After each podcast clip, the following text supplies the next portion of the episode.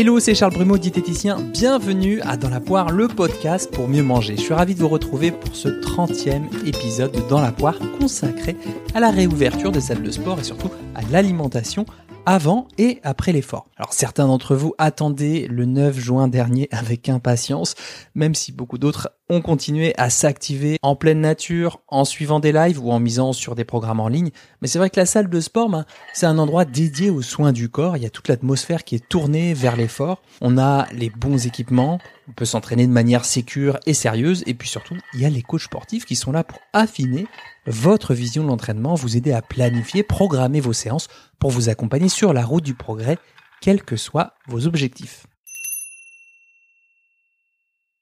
Alors comme le colibri, je prends ma part puisque vous m'avez écrit très régulièrement sur mon compte Instagram à Charles Brumeau pour me demander des contenus un peu plus sport. Du coup, j'ai brainstormé avec toute mon équipe, les 90 personnes qui propulsent ce podcast de l'espace, de réfléchir à 7 conseils qui sortent de l'ordinaire pour optimiser votre alimentation pour la reprise du sport. Bah oui, avant de penser complément alimentaire et protéines en poudre, il y a déjà pas mal de choses à optimiser. Hein. Alors dans cet épisode, je parlerai pas forcément des efforts d'endurance ou d'ultra-endurance.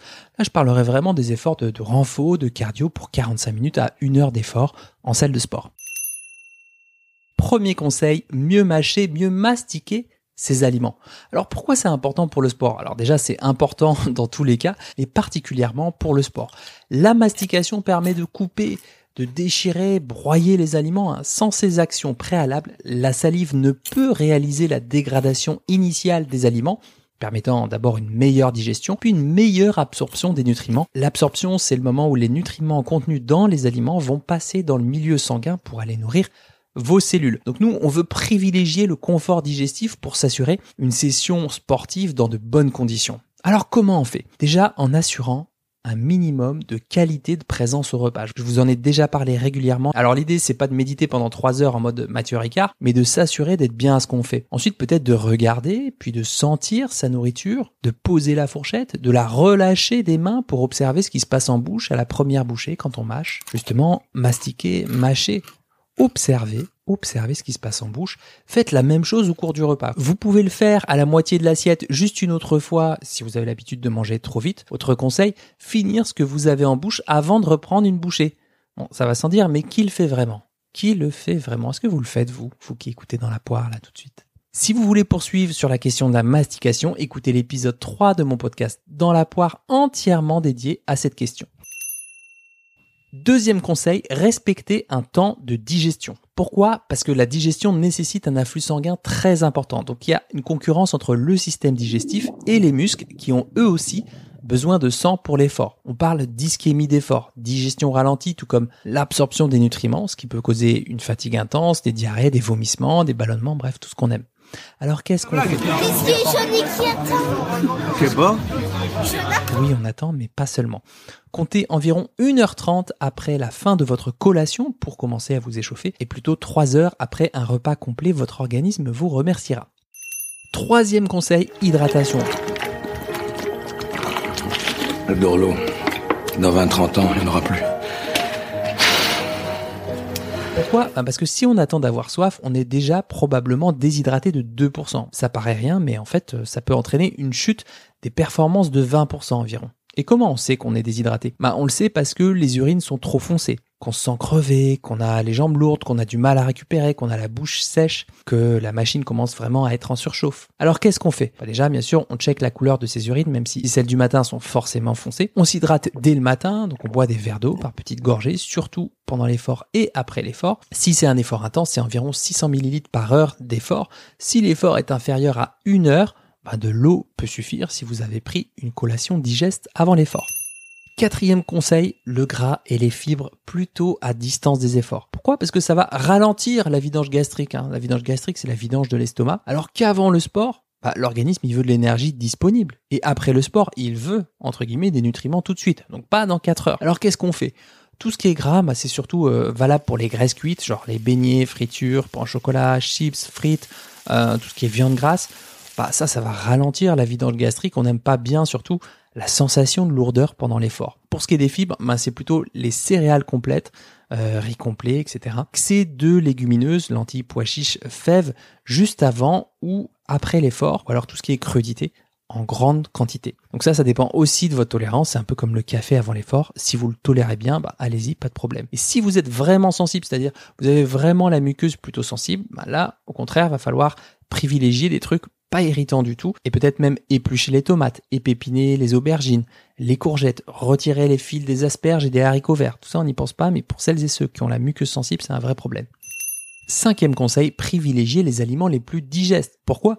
Ben Parce qu'encore une fois, j'insiste, hein, mais le processus de digestion mobilise de nombreux organes et beaucoup d'afflux sanguins. Cet afflux sanguin, cette énergie, on veut la garder pour les muscles, à commencer par le cœur. Donc si on veut donner le max de ses possibilités à chacun son niveau, bien sûr, eh bien, on mise sur des aliments qui ne vont pas mettre 4 heures à se digérer, du genre omelette au fromage fondu ou euh, des viandes grasses, par exemple, avec des frites. Ouh là là là là, mais qu'est-ce qu'on fait, mais qu'est-ce qu'on mange? Alors, les aliments digestes, ben, ça peut être euh, de la compote, donc des fruits cuits, du pain d'épices, des crêpes qui sont peu sucrées, une part de cake, une banane mûre, ça peut aussi être du riz bien cuit, des légumes cuits si possible, mixés ou en purée parce que ça se digère plus facilement en raison de la transformation de leurs fibres sous l'effet de la cuisson. Vous voyez, là je parle de compote, de pain d'épices, de riz bien cuit, hein, des aliments qui sont plus transformés que d'habitude alors que j'aime pas bien l'idée. Mais dans le contexte de l'effort sportif, c'est plus intéressant que des produits très bruts, très reconnaissables qui solliciteront davantage votre travail digestif. Ah, voilà, de la nuance, bordel. Et dernier petit truc, si vous faites du yoga ou du pilates, euh, pilates, well again, une pratique inférieure à une heure d'intensité plutôt modérée peut aussi ne pas manger si on ne ressent pas la faim. Donc là, on mise sur une hydratation régulière dès le matin par petites gorgées, comme les autres sports. Je vous tiendrai pas forcément le même discours pour une séance de crossfit ou de HIIT bien intense qui nécessiterait du glucose comme carburant de l'effort. Sixième conseil, une collation de récup adaptée. Alors la récupération, elle fait partie intégrante de l'entraînement. On s'entraîne, on récupère. C'est-à-dire qu'on sort du cadre des dépenses énergétiques normales, hein, réfléchir, maintenir sa température à 37 degrés, digérer, rêver, pourquoi pas. Il faut donc un temps de récupération. Outre le sommeil, outre une belle programmation d'entraînement réaliste et adaptée, une meilleure gestion du stress et de l'hydratation, bah on va parler alimentation. Pour un effort de 45 minutes à une heure, si c'est du cardio à intensité modérée, du genre elliptique, running à la cool, natation, rameur, bah peut-être qu'un fruit ou deux, trois fruits secs, genre abricots secs, bio, ceux qui sont marrons, n'est-ce pas? Voilà, ils ont une faible teneur en eau, donc du coup, vous pouvez aussi boire quelques gorgées régulières d'eau pétillante. Et là, ils seront plus concentrés en minéraux anti-crampes et anti-fatigue, qui sont respectivement le potassium et le magnésium. Si c'est du renfort musculaire, tout ce qui est HIIT, CrossFit, euh, grid cardio et tous les formats un petit peu plus intenses, je pense aussi au cycling, hydratation progressive avec un petit mix de glucides, protéines cette fois, puisque les lésions musculaires seront plus importantes hein, quand on fait des squats, des burpees dans tous les sens, etc. Ça fait des bonnes petites déchirures musculaires. C'est un repas plutôt portion de protéines animales, aiguillettes de poulet, euh, filet de poisson blanc si possible, ou végétal bien sûr, hein, une portion de tofu, un mix de céréales légumineuses, mais céréales plutôt non complètes cette fois, avec un légume de saison, cuit si possible. Alors si le repas est plus de 2h, 2h30 après l'arrêt de l'effort, hop, petite collation de récupération, ça peut être euh, en plus de l'eau, ben, un yaourt brebis avec quelques fruits rouges si c'est la saison, une compote en portion individuelle, des tranches de pain d'épices ou une barre céréalière optimisée pour le post-effort, donc pas trop trop riche en fibres si possible. Septième et dernier conseil, mangez régulièrement ce qui vous fait envie. ça a l'air tout bête comme ça, mais optimiser, c'est super chouette et je pense vous avoir donné quelques pistes hein, dans cet épisode. Ça peut avoir du sens pour beaucoup d'entre vous, hein, recherche de performance, de résultats ou qui souhaitent simplement optimiser leur pratique, mais s'enfermer dans le perfectionnisme alimentaire peut-être un peu moins. Bon là, ce sera à vous de mettre le curseur. Alors qu'est-ce qu'on fait? Ben, Peut-être observer. On fait un pas de côté pour prendre conscience de ce curseur et de la pression qu'on se met. Est-ce que je m'entraîne à nouveau le lendemain? Est-ce que je peux adapter ma séance le lendemain si j'ai vraiment envie d'une pizza avec ma compagne, mon compagnon ce soir? Est-ce que ce repas là à lui seul, il va vraiment m'éloigner de mes objectifs? Ou est-ce qu'au contraire, il va me permettre de me détendre un peu entre guillemets de me rapprocher des objectifs long terme? Moi, je dis franchement, si vous n'avez pas d'objectif de Jeux Olympiques, de courses dans trois semaines super importantes pour vous, de championnat de CrossFit dans quatre semaines et que vous faites du sport pour être en meilleure forme, ben dans tout ce que j'ai dit, c'est pas toujours le mieux disant ou le perfectionnisme alimentaire qui doit l'emporter. Ouais, à certains moments, même si c'est antiphysiologique, bah la bière pizza, après une séance d'entraînement, elle fera le taf aussi, elle aura une super fonction de réconfort, ce qui arrive d'ailleurs régulièrement à certains athlètes de très haut niveau quand ils sont hors période de compète, je peux vous le dire.